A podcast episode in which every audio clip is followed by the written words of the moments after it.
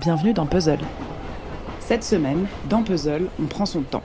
Parce qu'on est en vacances ou tout simplement parce qu'on en a besoin. Le mois d'août est propice au ralentissement. Ils sont partis dans les couloirs du temps. Le temps, c'est quoi le temps? On n'a jamais assez le temps. Ah, moi aussi, j'aimerais bien avoir le temps de lire une fois de temps en temps. C'est fou ce que le temps passe. Ne soyez pas si hâtifs. Nous perdons un temps très précieux. Et du coup, l'occasion est idéale pour binger du podcast. Parce que déjà, le principe même du podcast, c'est ce fameux temps long, celui qu'on accorde à la parole de l'autre pour qu'il puisse articuler sa pensée.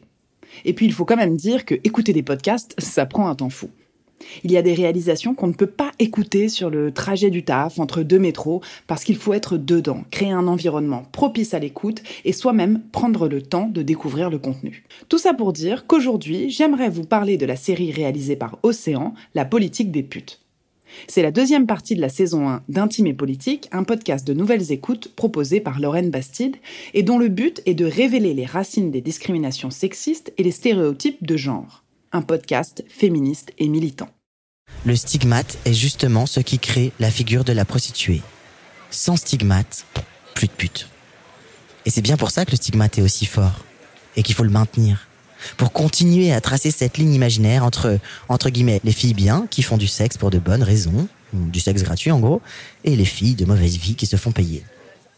La politique des putes s'écoute comme une enquête.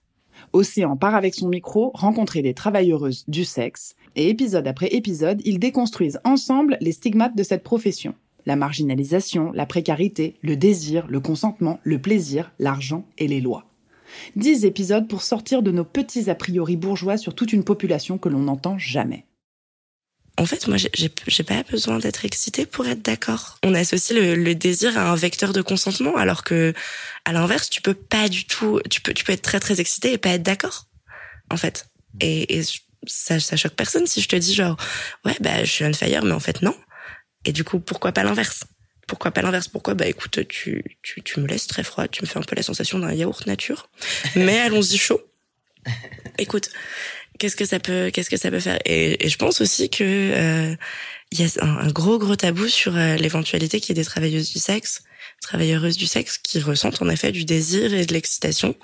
Et euh, moi, ça m'arrive d'avoir des orgasmes avec des clients en fait. Et toutes les raisons de de mettre en place un moyen d'avoir du plaisir sont bonnes. Je veux pas te faire chier parce que tu manges par gourmandise et pas parce que t'as faim. La force de cette série, c'est la pluralité des témoignages. Et leur point commun à tous, c'est la résistance. Et le sexe reste quand même un sujet dont on entend peu parler. En tout cas, pour moi, c'était la première fois que j'entendais des femmes et des hommes analyser la société dans laquelle on est sous le prisme du corps. C'est pas l'acte sexuel qui est dangereux, hein. C'est pas le fait que quelqu'un vous paye qui rend l'acte sexuel dangereux. La violence des hommes et du elle traverse toute la société, elle est partout. Elle est pas que dans le travail du sexe. Elle est euh, quand vous êtes euh, quand vous travaillez dans une entreprise, euh, les mecs qui vous font des remarques et vous savez qu'il faut vous taire parce que vous allez finir par être viré parce qu'on va vous dire que ah vous êtes une chieuse. La plupart du temps, les femmes qui se font harceler au travail et qui le dénoncent, c'est elles qui finissent par partir de la société qui sont envoyées. Donc c'est c'est notre société qui est comme ça, mais c'est pas l'activité professionnelle que j'exerce qui est spécifiquement dangereuse. Non.